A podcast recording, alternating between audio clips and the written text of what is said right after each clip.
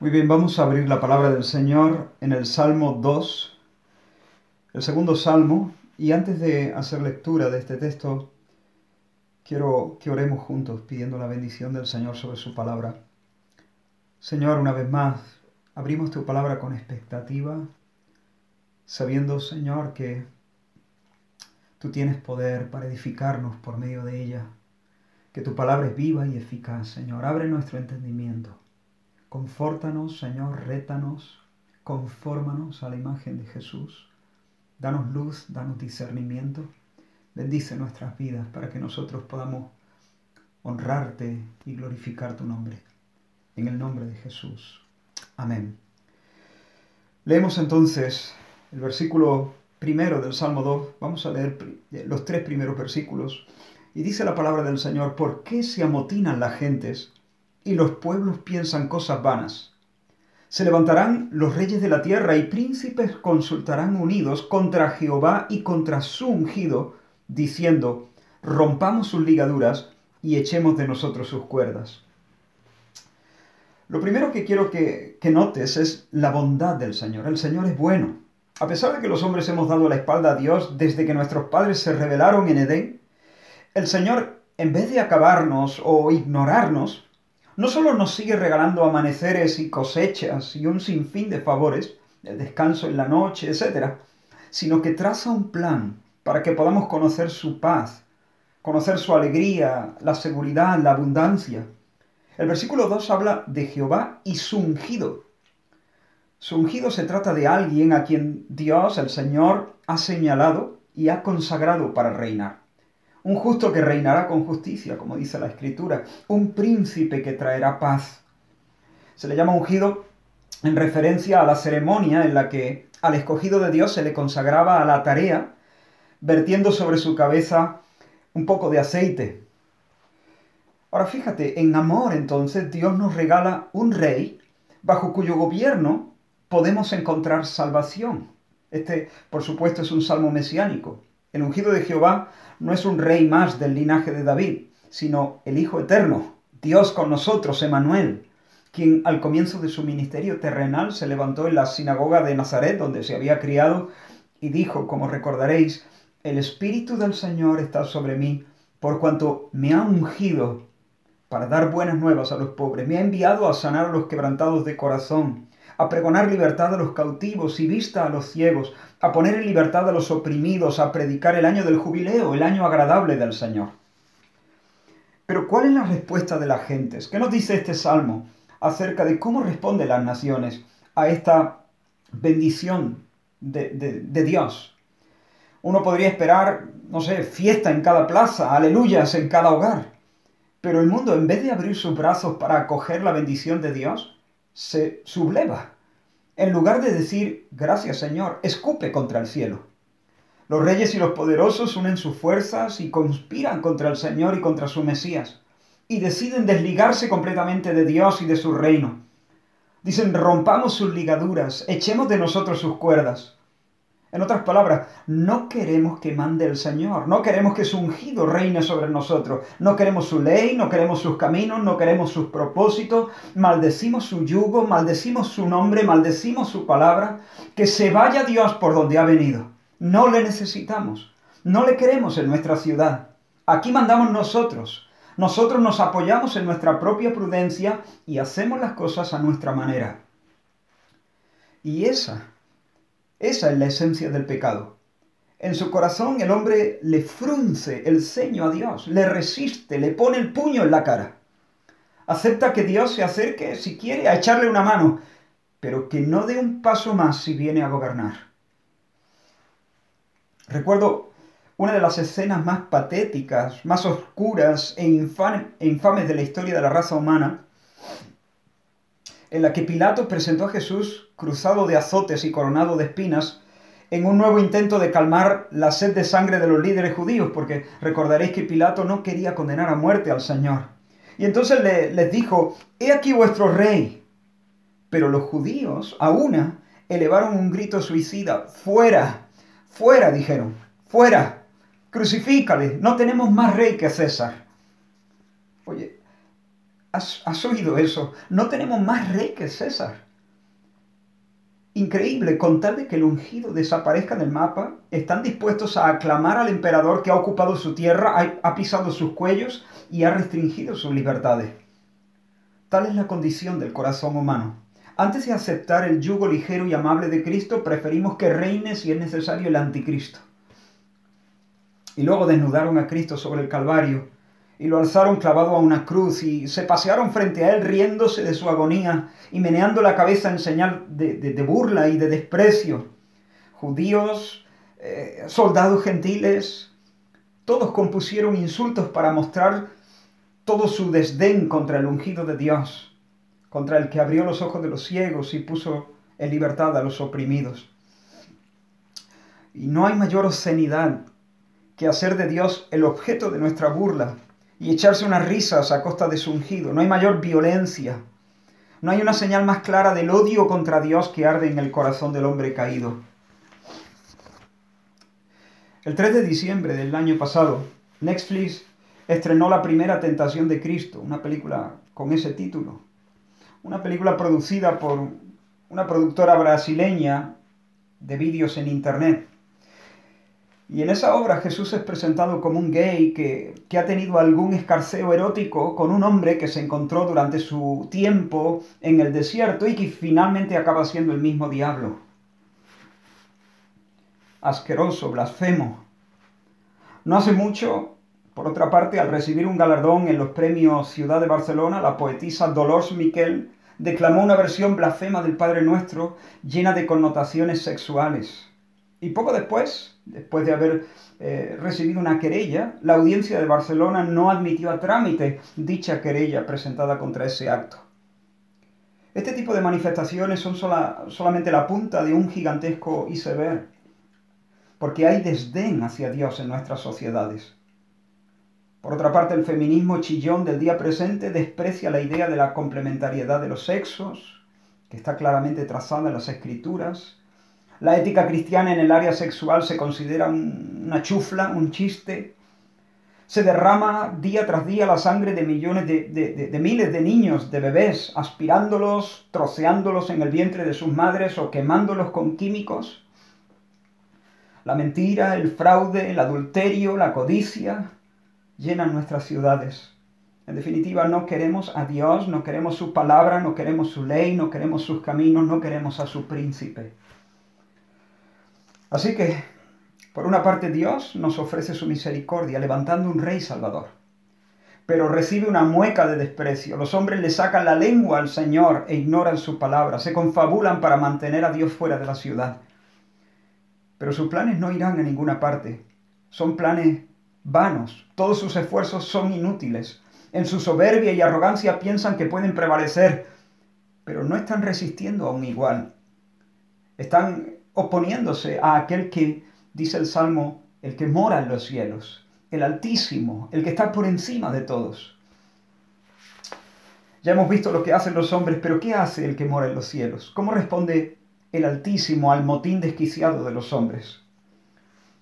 A partir del versículo 4 se nos dice, el que mora en los cielos se reirá. El que mora en los cielos se reirá. El Señor se burlará de ellos. En primer lugar, el Señor se ríe y se burla de los burladores, de los que menean la cabeza contra su ungido, de los que componen Padre Nuestros blasfemos.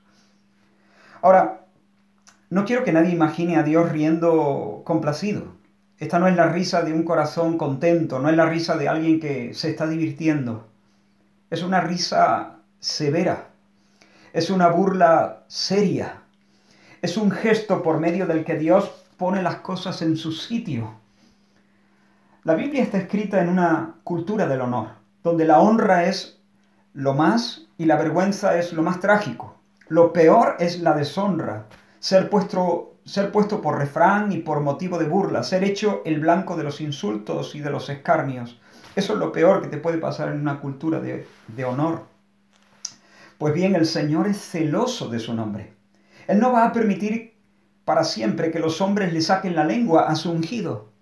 Él se burlará de ellos.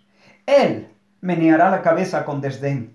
Porque si hay algo ridículo en la escena, si hay algo digno de desprecio, si hay algo que merece humillación, afrenta y vergüenza perpetua, es el loco intento de los hombres de aliarse para combatir a Dios y sacarle de su mundo. Recuerdo esa escena que se narra en el primer libro de, de los reyes, cuando Elías convocó sobre la cumbre del Monte Carmelo a los profetas de Baal y los desafió a demostrar el poder de su Dios. Él les dijo, clamad a Baal y yo clamaré al Señor. Y el Dios que responda enviando fuego sobre el altar, que ese sea el verdadero Dios sobre Israel. Entonces Elías dejó que los profetas hicieran sus ritos y danzaran sus danzas alrededor del altar, pero mientras contemplaba la escena, triste, oscura, siniestra, a esos hombres sajándose con lancetas y haciendo, haciendo que chorreara sangre, y mientras escuchaba a cientos de profetas invocando a Baal, la indignación del Señor estalló como un incendio en las entrañas de ese hombre. Y en ese punto, lleno de la indignación del Señor, les dijo, gritad, gritad más alto, gritad más alto. Tal vez vuestro Dios está meditando o ha salido de fin de semana o se está echando una siesta. Venga, más fuerte. Quizá con los años se le ha endurecido el oído. Empezó a burlarse de ellos. Y, no es que Elías se divierte sobre el monte. No hay nada amable, no hay nada divertido en esta escena. Lo que está pasando es, es que ese hombre lleno del Espíritu de Dios está mostrando la indignación que el cielo siente. Es Dios poniendo las cosas en su lugar. Es el Señor colocando la burla donde debe estar, sobre la cabeza de los que le menosprecian. El que mora en los cielos se reirá el Señor se burlará de ellos. No importa si el mundo te aclama o te aplaude, si el Señor, si el que mora en los cielos te abuchea, no importa que uno tenga el aplauso del mundo. Y no importa si el mundo te expulsa entre chiflidos, si el Señor te honra con su sonrisa. Ahora, el versículo 5 sigue diciendo, luego hablará a ellos en su furor y los turbará con su ira. En segundo lugar, el Señor los pone a temblar. Con su palabra el que mora en los cielos les mueve el tablero, por así decirlo, y su seguridad y sus bravatas se convierten en el lloriqueo de un alma asustada. Con una sola palabra el Señor convoca tormentas que los inquietan y los enmudece y, los, y abate su soberbia y los deja fatigarse sin resultados. En el libro de Job, en el capítulo 33, se nos dice, a veces Dios nos castiga con el lecho del dolor, con frecuentes dolencias en los huesos. Y un poquito más adelante, en el mismo pasaje, todo esto Dios lo hace una, dos y hasta tres veces para salvarnos de la muerte, para que la luz de la vida nos alumbre. Dios castiga, Dios usa la calamidad para abatir nuestra soberbia. Con una sola palabra, el Señor privó a Nabucodonosor de su razón y en un momento todo su mundo se vino abajo.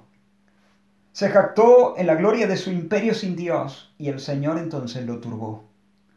Un día paseando por su palacio, Nabucodonosor dijo, ¿no es esta la gran Babilonia que yo edifiqué para casa real con la fuerza de mi poder y para gloria de mi majestad. Y en ese momento Dios le privó de su razón y enloqueció al instante, perdió el juicio y llegó a tal extremo su locura que terminó bajo el rocío mordisqueando la hierba como las bestias. La Biblia es consistente al afirmar que Dios turba a los hombres y turba a las naciones con guerras, pobreza, desastres y epidemias. Así nos enseña lo frágiles que somos los cortos que son nuestros bracitos para pelear contra Él.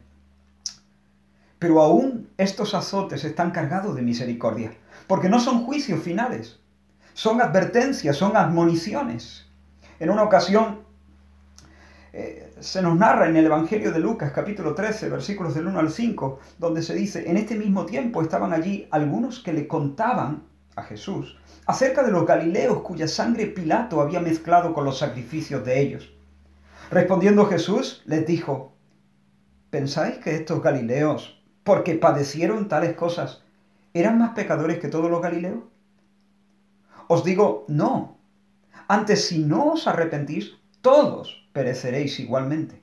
O aquellos dieciocho sobre los cuales cayó la torre en Siloé y los mató. ¿Pensáis que eran más culpables que todos los hombres que habitan en Jerusalén? Os digo que no. Antes, si no os arrepentís, todos pereceréis igualmente. La torre de Siloé se derrumbó acabando con la vida de 18 personas, pero la conclusión no debía ser que esos 18 eran los pecadores. El Señor entendía este accidente, entre comillas, como un aviso para todos. En Jerusalén había más de 18 pecadores. La ciudad entera debía tomar nota del suceso y reaccionar y volverse a Dios en arrepentimiento y fe. Hermanos, entendamos esto. Las tragedias humanitarias, las crisis económicas, los desastres medioambientales, los terremotos, los tsunamis, el desplome de la bolsa, las pandemias, no ocurren con independencia de Dios. Estas cosas son, como dijo C.S. Lewis, el megáfono que Dios usa para despertar a un mundo de sordos. Yo estoy convencido de que la pandemia que tiene en vilo al mundo ahora es un grito de Dios de un Dios que no quiere la muerte del impío. Míranos, míranos ahora, todos en casita, y los mercados enloquecen, y nadie sabe lo que nos depara los meses que están por venir. ¿Acaso no se vienen abajo todos nuestros planes en un momento? Ayer dijimos, como, como dice Santiago, mañana iremos a tal ciudad y pasaremos allí un año, haremos negocio, ganaremos dinero. Pero bueno, será si Dios quiere, ¿no? Y Dios no ha querido y nos ha mandado a todos a casa. El COVID-19 es una torre de Siloé, entre comillas, que debe hacernos reflexionar y cambiar. Pero no solo el coronavirus. Hay torres de Siloé cayendo por todas partes. Por todo lugar se oye el sonido de la trompeta de Dios convocando al mundo a llorar nuestro pecado y humillarnos ante su nombre. Por supuesto, no queremos coronavirus, no queremos hambrunas ni conflictos. Pero os digo una cosa, si tenemos que escoger entre pandemias y el Cristo gay de Netflix, o el destierro de Dios de la vida pública, o el fomento de la inmoralidad sexual en el cine, o en la música, o en la literatura, o la mentira grosera y descarnada de los que debieran ser referentes éticos de la sociedad, pues entonces que el Señor deje un tiempo más el coronavirus y vindique su nombre. Santiago 5 nos dice que Elías era hombre sujeto a pasiones semejantes a las nuestras y oró fervientemente para que no lloviese. Y no llovió sobre la tierra por tres años y seis meses. Y otra vez oró y el cielo dio lluvia y la tierra produjo su fruto. Cuando leemos el relato en el primer libro de los reyes, Sabemos que Elías oró para que lloviera. Pero ahora Santiago nos informa de algo más. Nos dice que también lo hizo para que Dios cerrara los cielos y retuviera la lluvia. Y me pregunto, ¿por qué Elías reclama la ruina sobre su propia tierra? ¿Por qué Elías ora para que suceda una sequía? ¿No sabe que si Dios le responde le aguardan fatigas y penurias? ¿Qué puede haber en la mente de alguien que eleva una petición así? Oh Señor, que, que no haya lluvia, cierra los cielos. ¿Qué puede haber en el corazón de una persona así? No hay odio hacia nadie. No hay un deseo por sufrir. No le mueve un ánimo masoquista. Lo que consume a ese hombre es un vivo celo por el Señor. Elías no va a estar contento hasta que el Señor ocupe el lugar que merece y sus derechos sean reconocidos y respetados. Y renunciará si, si hace falta a su propio bienestar con tal de defender el honor y los intereses de Dios. Así que recapitulando, Dios nos ofrece un príncipe para salvarnos y nosotros le sacamos la lengua. Entonces Él coloca las burlas sobre nuestra cabeza y se ríe con severidad de nuestros motines y luego nos turba. Nos coloca en aguas donde no hacemos pie y por momentos nos deja correr, confundidos, asustados y desvariando. Pero con todo el Señor sigue adelante con sus planes. Su Mesías reinará. En el versículo 6 del Salmo se nos dice, pero yo he puesto mi rey sobre Sión, mi santo monte. Así que el Dios indignado está indignado, pero no se marcha. No se va para siempre dejándonos sin rey y sin esperanza.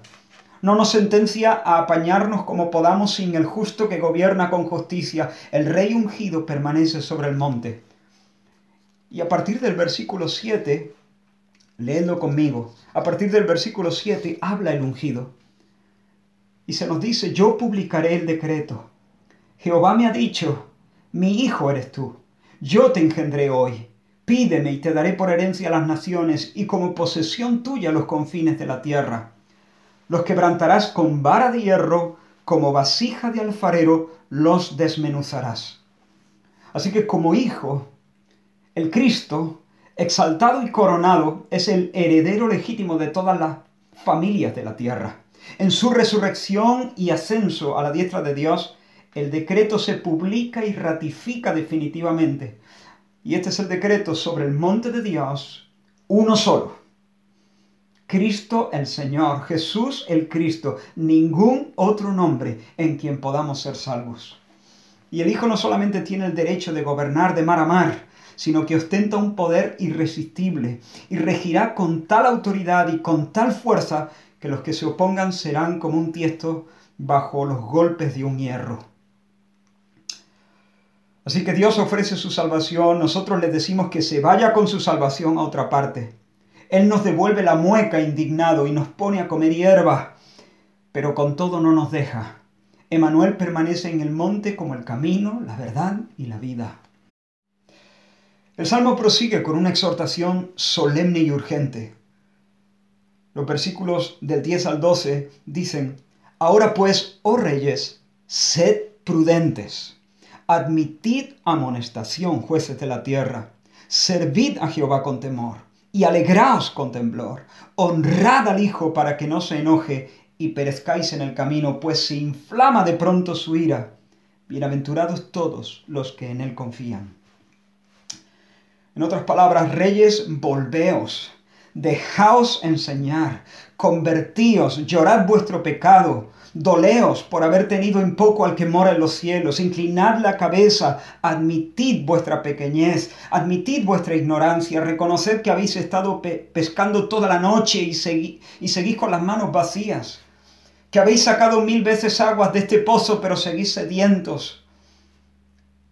Corred a Sion, doblad la rodilla delante del Señor y delante de su ungido, besad al Hijo Besadle llenos de respeto y de admiración, poneos bajo su yugo y alegraos en él. No busquéis el gozo en otra fuente, que él sea vuestra alegría mientras andáis de puntillas en su presencia. Pero honradle hoy, hacedlo ya. Ahora es el tiempo de salvación, porque mañana puede ser demasiado tarde, porque de pronto se inflama su ira. De pronto se inflama su ira. Ahora, observa que no dice que su ira se inflama pronto. Dice que su ira se inflama de pronto. Y es algo muy distinto. El salmista no presenta a Dios como alguien impaciente, irascible, que no está dispuesto a dejar pasar ni una. Al contrario, la escritura da testimonio de que Dios es lento para la ira. Dios es paciente en medio de la provocación, soporta una y otra y otra y otra vez el insulto de los burladores. Y en lugar de partirlos en dos, les regala un nuevo día y las fuerzas para vivirlo. Dios espera y espera, espera, avisa, amonesta, espera, espera. Pero llega un momento en que de pronto su paciencia deja lugar al estallido de su santa y justa indignación. Y cuando Dios golpea, no tiene que golpear dos veces. Así que ahora es tiempo de ponerse a, cuentas con Dios. Ahora, hoy es día de salvación. Ahora es el momento de, de inclinar nuestros corazones, de venir al Señor. Y hay perdón, hay perdón. Hemos pecado, hemos participado en esa rebelión contra el cielo, hemos dicho con o sin palabra que no queremos que el ungido reine sobre nosotros, pero hay perdón, hay perdón. Hay perdón porque el rey ungido tiene las manos horadadas. Subió al Gólgota coronado de espinas y soportó sobre la cruz el desdén de su padre. Dios Padre ocultó su rostro y guardó silencio, y en cuerpo y alma el ungido experimentó el infierno. Murió en nuestro lugar, murió como nuestro sustituto. Dios le dio mi merecido, Dios le dio tu merecido. Pero la muerte no pudo retenerle. Salió el domingo reventando el sepulcro. Y ahora a los que vienen a Él arrepentidos y enamorados, doblando la rodilla y depositando toda su confianza en Él, y teniéndole como la alegría de sus corazones, Dios les concede el perdón de pecados y los recibe como hijos, y viene a ellos por su espíritu para que vivan como adoradores en el poder de una vida resucitada. Y el salmo termina con una promesa de bendición sobre todos aquellos que honran al Hijo es decir, todos aquellos que se refugian en Él, todos aquellos que corren al monte Sión buscando esconderse en el torreón de su nombre, que corren en fe para refugiarse bajo la sombra de su sala. Hermanos, el mundo va a temblar. A medida que nos acercamos al tiempo del regreso de Cristo, los dolores van a aumentar en frecuencia, en intensidad pero ninguna calamidad podrá cambiar el hecho de que aquellos que se han escondido en Cristo nunca serán avergonzados. Quiero terminar eh, haciendo una pregunta muy personal, muy solemne a todos los que van a estar escuchando este audio. ¿Estás bajo el yugo del Señor? No, te estoy preguntando si eres evangélico, si vas a la iglesia, si haces oraciones. Te estoy preguntando si realmente estás bajo el yugo del Señor. ¿Es Jesucristo tu Rey? Eh, ¿Estás viviendo bajo su señorío de corazón? ¿Amas? ¿Amas su señorío? ¿Deseas que Él gobierne tu vida? Si no es así, te ruego, por favor, que no dejes que pase este día sin que te humilles delante de Él, sin que te arrepientas de todo corazón por no haber vivido de esa manera, que reconozca sus derechos y que le diga, que le diga de una manera muy auténtica, Señor, yo sí quiero tu ligadura, yo sí quiero tus cuerdas. Gobierna sobre mí, recíbeme como tu siervo.